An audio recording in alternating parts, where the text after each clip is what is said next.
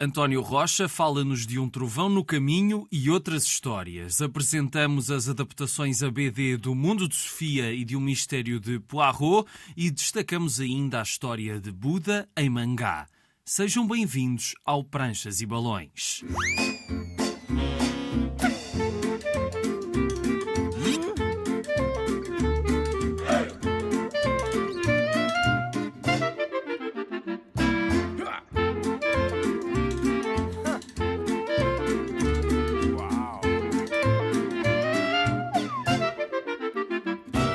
Estamos para mais uma viagem pelo mundo da banda desenhada. Hoje vamos conhecer duas adaptações de livros à ABD e que são muito distintas. A primeira tem por base um clássico da filosofia para os mais novos e a outra pega no célebre detetive belga de Agatha Christie. Mas antes vamos conhecer o nosso convidado de hoje. António Rocha tem muitas ideias, algumas delas foram reunidas na antologia Um Trovão no Caminho e Outras Histórias, editada pela Escorpião Azul em 2021 e que reúne vários contos, feitos em alturas diferentes, mas com um objetivo comum, segundo o próprio autor, são narrativas para refletir sobre a nossa existência ou apenas para passar umas horas divertidas de leitura. E entre mundos pós-apocalípticos ou no espaço sideral, com criaturas monstruosas ou humanos à procura de saberem quem são, António Rocha propõe uma seleção de histórias em que a imaginação fervilhante e a habilidade para a criação de mundos são evidentes.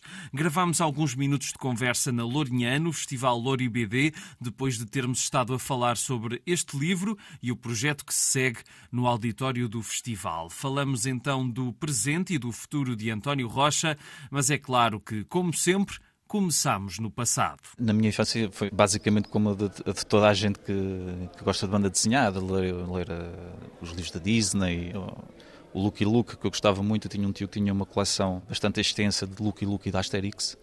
Um, eu gostava muito de ir para casa dele ler esses livros. Ainda por cima era um rapaz muito introvertido viver aqueles mundos eh, interessava-me bastante. Esse foi um início, não é? Esse foi um início. Depois foi, se foi aprofundando uh, o gosto pela banda desenhada quando a minha mãe se lembrou de, de me comprar para mim para meu, e para o meu irmão uns livros de, de super-heróis.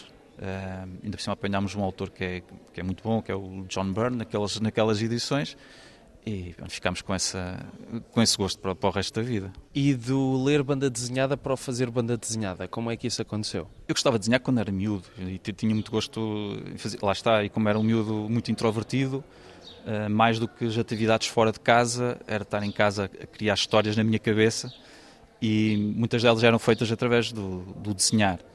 Uh, mas eu penso que efetivamente tentar fazer banda desenhada e, e, e sentir que não, realmente quero fazer isto, Uh, foi a partir da altura que o meu irmão trouxe uma revista da Espada Selvagem de Conan, com a arte do John Buscema, que me deixou siderado. fiquei. Eh, epá, é isto, é isto. É, é, era assim que eu queria desenhar, era isto que eu quero, que eu quero fazer. E, e, apesar de ter demorado muito tempo, ter andado a patinar um bocado, uh, é isso. É uma paixão que fica e, e que, que, eu espero que, que vá comigo até ao fim. E quando é que fizeste a tua primeira história? Disseste que andaste a patinar, mas foi, foi logo a seguir a isso ou ainda demorou algum tempo? Uh, não, eu lembro de ter, ter histórias feitas. Uh, lembro, por exemplo, de fazer com o meu irmão, uh, ir copiando vinhetas de, de, várias revistas para, para fazer uma história nossa. Depois, um bocadinho mais tarde, já um bocadinho mais velho e com 15, 16 anos, de fazer, começar a fazer mesmo histórias completas. Um pouco rudimentares, como é óbvio, naquela idade, mas estava bastante entusiasmado nessa altura, mas uh, não encontrei nenhum ponto, nenhum ponto fuga, digamos assim, não, não, não tinha conhecimento de outras pessoas que gostassem, não tinha conhecimento do que eram os fanzines, uh, portanto nunca tive envolvido nessa, nessa atividade dos fanzines, que era uma forma bastante, bastante interessante de continuar a desenvolver. Uh, então, um pouco paradoxalmente, que eu fui entrei para a faculdade para arte e design porque tinha uma parte, uma componente que era de banda desenhada, mas foi aí que eu gradualmente comecei a deixar de fazer banda desenhada.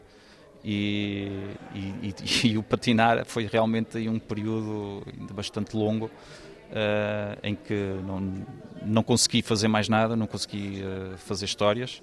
Uh, até que em 2013 decidi, até também com alguma estabilidade profissional, decidi que não tem que ser ou é agora ou ou nunca. Portanto, e foi a partir de 2013 que, que efetivamente comecei a, a, trabalhar mais a sério na, na, banda desenhada. Esse regresso ao início custou? Uh, tu de repente estares outra vez a, a, ganhar um ritmo de trabalho, isso foi custoso? Foi, mas sabes o que me custou mais? Foi um bocadinho antes, uh, a começar a ver nas, nas, redes sociais, na internet, uh, descobri o site da Deviant Art e ver realmente a qualidade que havia no mundo é? porque eu vivia um pouco isolado com, comigo próprio uh, e não tinha um grande conhecimento sobre tudo o resto. E isso para mim até foi, até foi um pouco um choque. Tanta gente que não é publicada, realmente tem que trabalhar muito para poder ser algum dia publicado. Não, não há volta a dar, tem que, tem que trabalhar mesmo muito. E acho que esse foi um abrir de olhos importante para eu pôr mãos à obra e começar a trabalhar e começar a fazer não foi fácil, porque no início ainda voltei a patinar mais um pouco, porque não sabia bem como é que havia de fazer, os meus processos não estavam ainda bem, bem estabelecidos de como é que ia trabalhar e deixei muitas histórias por fazer. Hoje digo ainda bem, porque não, não tinham qualidade minimamente, não eram minimamente interessantes, uh, mas uh, lá está.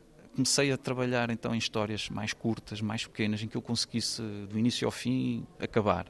Ter um início e ter um fim. Acabei. Passamos para outra. Início e fim passar para outra. E isso foi muito importante para ir começando a desenvolver, criar esse hábito de completar as histórias e poder ir, partindo para histórias cada vez mais complexas e mais pensadas e refinando sempre o meu processo de elaborar eh, as histórias. Daqui a pouco voltamos ao António Rocha. Agora vamos conhecer o mundo de Sofia. O primeiro livro de hoje é uma adaptação de uma obra que marcou gerações de adolescentes. Quem é que nas aulas de filosofia do ensino secundário não ouviu pelo menos falar do Mundo de Sofia de Justin Gardner? O livro foi lançado pela primeira vez em 1991 e rapidamente se tornou num sucesso de vendas global e não foi preciso mais do que na narrativa ter um diálogo constante entre a Sofia, com 14 anos, e um professor de filosofia e juntos partem numa viagem pela história da filosofia filosofia e as grandes questões que fascinam a humanidade há muito, muito tempo, numa conversa que é feita de dados imprevisíveis, muitos conceitos para ficar a conhecer e algum humor pelo meio desta aventura. E claro que, sendo uma obra com muita adesão entre os jovens, a sua adaptação para BD teria de chegar mais tarde ou mais cedo e foi essa adaptação que a Elsinor editou entre nós há uns meses. É o primeiro volume com quase 260 páginas e é da autoria de Vincent Zabou no texto e Nico B no desenho e contou também com a colaboração do próprio Justin Gardner. Neste tomo inicial vamos descobrir a filosofia de Sócrates a Galileu numa viagem que, claro, é importante para os miúdos, mas também para os graúdos relembrarem algumas coisas das aulas daquele tempo que já devem estar bem enterradas no fundo da memória. Zabu também foi professor de filosofia e literatura e por isso adaptar o mundo de Sofia foi para ele um prazer acrescido, ligando as duas paixões que lhe ocupam o tempo e o espírito a filosofia e a banda desenhada. Esta adaptação parte então de um texto que já tem três décadas, mas aqui aproveitou-se para abordar ainda algumas questões prementes da nossa atualidade e que preocupam os jovens, como as alterações climáticas ou a igualdade de género. É uma adaptação particularmente engenhosa porque pega no conteúdo teórico do livro original e as várias ideias e conceitos que nele são explorados para nos dar, através da banda desenhada, uma abordagem plástica versátil e até ambiciosa. Com Sofia viajamos no tempo por vários períodos históricos, dos primeiros mestres gregos da filosofia e os locais emblemáticos daquele tempo que Sofia descobre numa espécie de tapete voador improvisado, até Santo Agostinho ou até às grandes questões filosóficas que surgem no nosso dia a dia e com que Sofia se depara no seu cotidiano, mostrando a importância universal da filosofia numa obra que é, claro, sempre didática, tal como didático é o livro de Gardner, mas que não se esquece do potencial gráfico destas matérias. No entanto, talvez tenha de questionar o facto desta adaptação em BD ir custar bem mais do que o livro original, já que este é apenas o primeiro volume. E apesar dos méritos deste livro enquanto obra que funciona para além do respeito ao original e que o torna mais acessível para quem tiver dificuldades de leitura, não deixa de ser estranho pensar como a adaptação acaba por ser mais volumosa do que o simples texto de Gardner. Mesmo assim, é de louvar a edição de uma obra que, ao contrário de outras adaptações, adaptações se destaca pela sua originalidade e por funcionar mais além do que um simples auxiliar de leitura, mas também é uma maneira de continuar a dar a conhecer uma história tão importante como é a da filosofia e a do seu fascinante mundo de ideias e pensadores. Esta é uma edição da Elsinor. Daqui a pouco vamos encontrar Hercule Poirot e tentar desvendar o mistério de um drama em três atos, mas antes disso voltamos à conversa com o António Rocha. Voltando um bocadinho atrás, tu falaste da questão dos fanzines, de, de como não fizeste parte de nenhum fanzine. Achas que teria sido bom para ti teres feito parte de algum núcleo, teria-te estimulado mais na altura? Sem dúvida. Para todos aqueles jovens que hoje possam ter interesse nessa área, é um conselho que eu lhes dou, é não se isolem procurem quem tenha esse mesmo interesse, porque há uma troca de conhecimento, há uma troca de experiência que é muito valiosa, até mesmo de estímulo, de uns, um estímulo os outros a fazer mais, a fazer melhor. Uh, e eu penso que isso é muito valioso, muito útil para nós uh, termos outra, outra perspectiva daquilo que nós podemos fazer com, com a banda desenhada. E de 2013, quando voltaste, até 2020, vão sete anos. São esses sete anos de histórias que, que reuniste no teu livro. Como é que foi esse processo de criação da história longa e depois apresentar aos editores e a concretização em livro? As histórias mais curtas foram, foram feitas avulso, digamos assim eh, não tinham um, um, fio condutor, eram ideias, com pequenas, pequenas ideias que me iam surgindo e que eu queria executá-las e queria executá-las de uma maneira rápida. Uh, até que pensei que, ok, estou a chegar a um ponto onde posso pensar, talvez entrar em contato com algum editor, tentar publicar alguma coisa. E então pensei nessa história mais longa para efetivamente tentar publicar. E foi com essa história que eu abordei uh, a Escorpião Azul que me recebeu muito bem e, e, a quem eu estou muito grato por me ter dado essa oportunidade, uh, mas que depois me pediu: olha, esta história, apesar de ser uma história mais longa, tinha 30 páginas, não é o suficiente para criarmos um livro.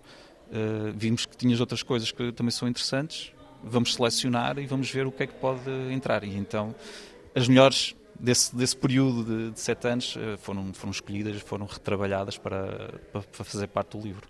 É um livro em que tu notas a tua própria evolução uh, e acredito que provavelmente a história mais antiga e olhas para a história mais recente e pensas, quando voltei e agora que já estou a sentir que é isto que eu não posso deixar perder outra vez, este amor pela banda desenhada. Sim, eh, eu por acaso até fiquei um pouco surpreso de não haver uma, uma decalagem tão grande entre a história inicial e a última que eu fiz. Sim, a primeira já tem um estilo muito definido, sim. Sim, tem os seus problemas, como todas elas têm os seus problemas, uh, mas uh, não tem uma decalagem assim muito grande. E sim, efetivamente, principalmente depois de ver o livro acabado, ter o objeto físico na mão, nós olhamos e pensamos: não, não, não há volta a dar, eu, eu, tenho que continuar, eu quero continuar e, e é isto que eu quero fazer podemos resumir o livro a uma série de histórias de ficção científica com temas que te dizem muito, não é? E, e ideias da vida e de coisas que passam por todos nós na tua perspectiva. Há, há, pequenas ideias que por vezes me surgem até no, no, caminho de casa para o trabalho, tenho algum tempo para pensar, para pensar sobre a vida e gosto de, de inserir essas, uh, essas temáticas na, na, banda desenhada. Nesse livro há um pouco esse, esse fio condutor da, da, questão da solidão, de vários tipos de, de solidão.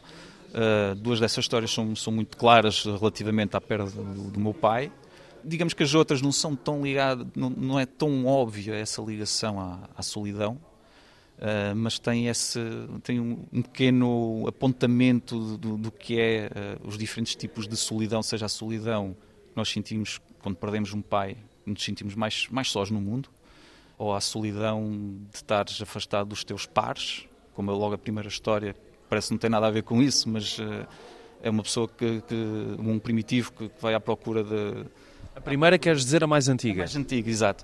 Uh, pois, elas não estão propriamente nessa ordem.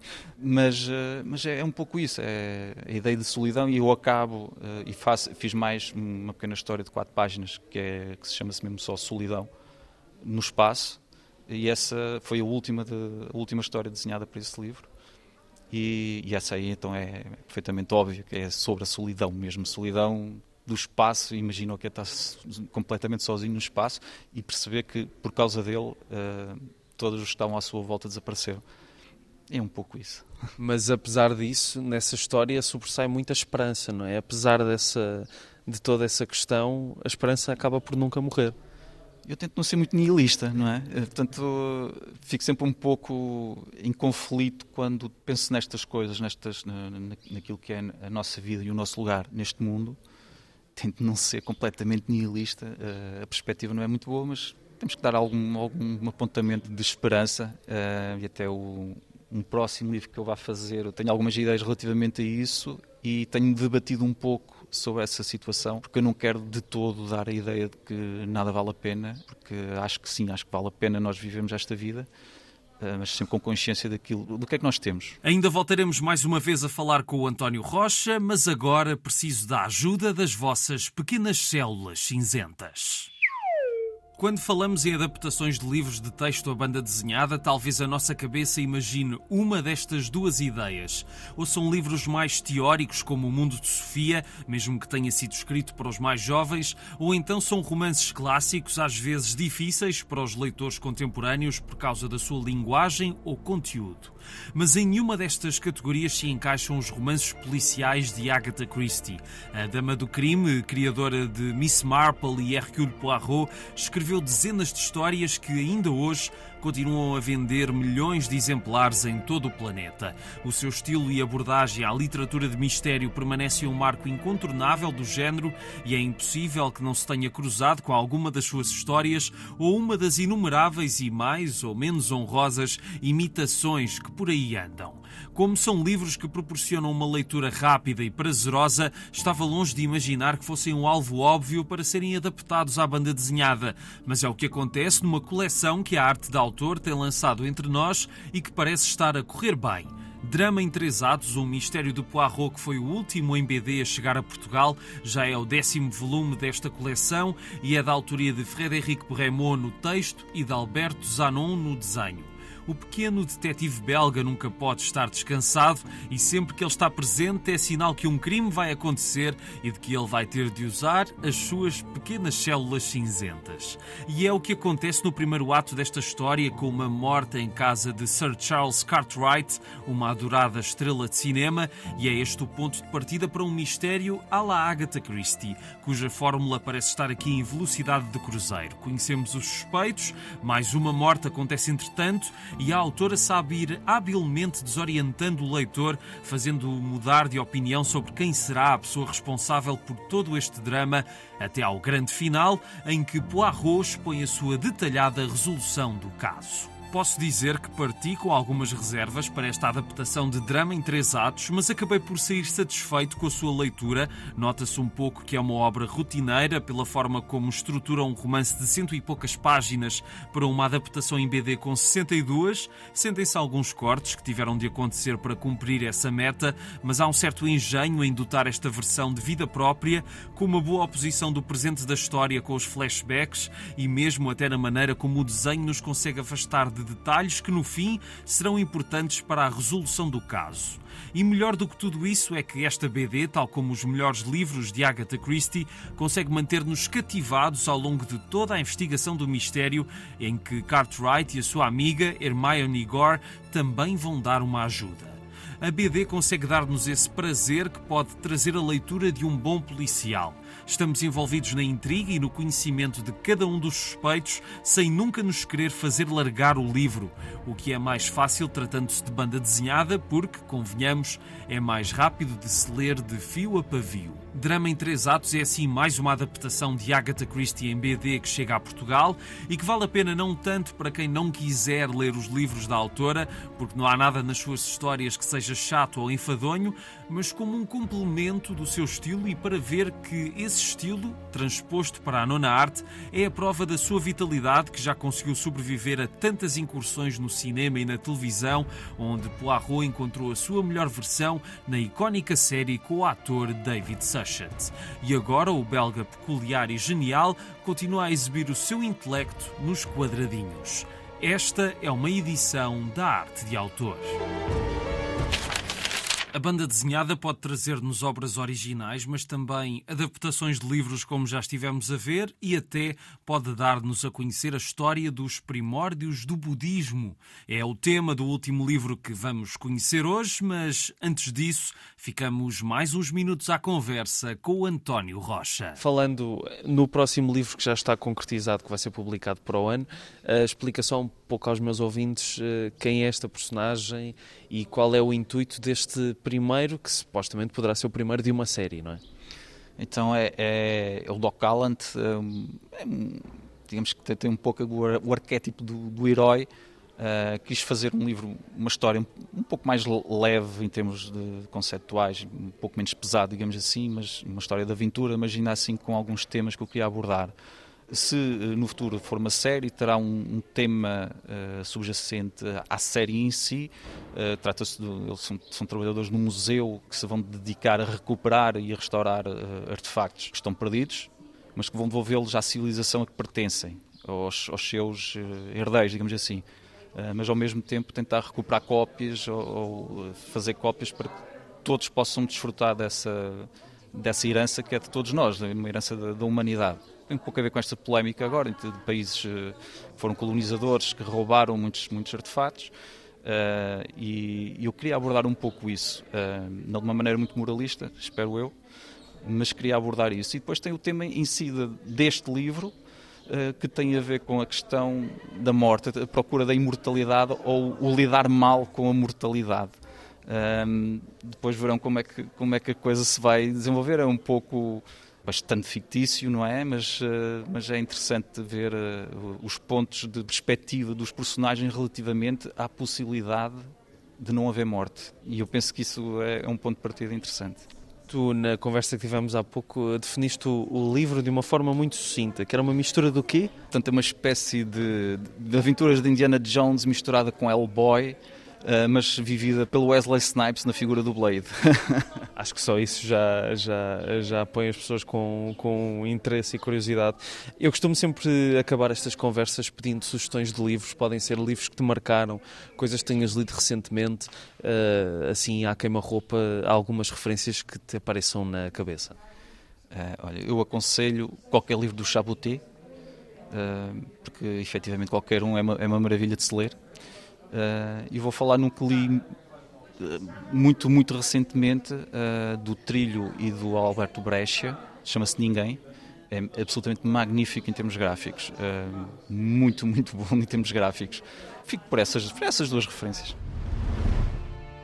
Terminamos o programa de hoje com uma BD que talvez seja mais institucional mas apesar do pendor mais rígido da proposta que trazemos agora, nada invalida que a história do budismo mereça ser contada em banda desenhada, e é isso que nos propõe a editora Self com o livro A História de Buda, escrito e desenhado por Isashi Ota, um apaixonado pelo budismo e que contou com um prefácio aprofundado de Mauro Nakamura, que é professor de budismo no Japão e escreveu muitos textos sobre o assunto.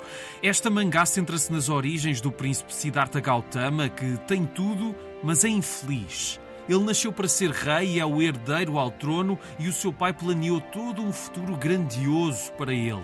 Mas Siddhartha não está satisfeito. Ele acaba por largar a vida palaciana, os prazeres fáceis que condena por serem tão fúteis e deixarem marcas negativas profundas, e deixa tudo em prol de seguir uma vida plena para descobrir afinal qual é o sentido de tudo isto porque, como o próprio diz, se a vida não tiver um propósito final que nos traga alegria, quanto mais se vive, maior o sofrimento. Porque a vida é feita de coisas como a velhice, a doença e a morte que destroem qualquer tipo de felicidade. E será que é possível descobrir a razão que faz da vida dos seres humanos um sofrimento? E enquanto Siddhartha não encontrar a solução para esta grande questão, ele não voltará ao palácio e à vida boa que levou até então. E terá de lutar contra alguns demónios interiores, alcançando mais tarde o nível de Buda, que é o mais alto em 52 níveis que dizem respeito à iluminação do universo, sendo até o único Buda a chegar à iluminação suprema. Acompanhamos essa jornada de autodescoberta nesta mangá, uma jornada que seria uma influência para gerações de pessoas que encontraram no budismo e ainda encontram uma força para a sua vida. Isashi Ota propõe um traço que não surpreende, mas o seu classicismo formal não é de todo aborrecido, apenas não levanta grandes ondas e está ali apenas para servir a passagem de testemunho dos ensinamentos do budismo. A história é contada de forma acessível, talvez simplista, sendo que o dilema de Siddhartha o aproxima de todos nós, porque são questões que ainda hoje nos perseguem e é curioso como o livro joga com essa ideia, com as várias personagens que se cruzam com ele e têm algo a ver com a sua demanda. Esta mangá é, portanto, um livro que serve mais para dar a conhecer o budismo, mas acaba por ser não mais do que um quase panfleto em prol do budismo, esquecendo o lado histórico mais aprofundado e até, se calhar, o lado místico mais aprofundado que poderia interessar a crentes e não crentes. E esta edição nacional não tem o sentido de leitura oriental, já que foi convertida para a nossa forma de ler livros, ou seja, da esquerda para a direita. No entanto, esta conversão não me parece ter sido conseguida, já que há várias páginas que parecem não ter sido mexidas, o que faz com que a leitura se torne por vezes confusa. Temos de estar a trocar o sentido de orientação de vez em quando. Foi uma primeira aposta da Self na BD, mas podia ter sido feita com mais cuidado neste e noutros aspectos. Enfim, a história de Buda quer dar a conhecer Siddhartha e o budismo com uma linguagem demasiado simples e descomplexada que podia ter ido mais longe para não parecer apenas uma obra que está a pregar aos já convertidos. Apesar disso, não deixa de se aprender qualquer coisa com esta BD e admira-se o esforço de Isashi Ota em dar-nos uma obra clássica, mas em que o desenho também é trabalhado em certos momentos de uma forma mais acutilante em prol de certas passagens da jornada do protagonista que mudou a história. Ficamos por aqui. Estiveram a ouvir Pranchas e Balões na Antena 1. Está sempre na RTP Play. Sigam-nos no Facebook e Instagram. Pranchas e Balões, tudo junto. A sonoplastia é do Tomás Anaori e eu sou o Rui Alves de Souza. Até à próxima.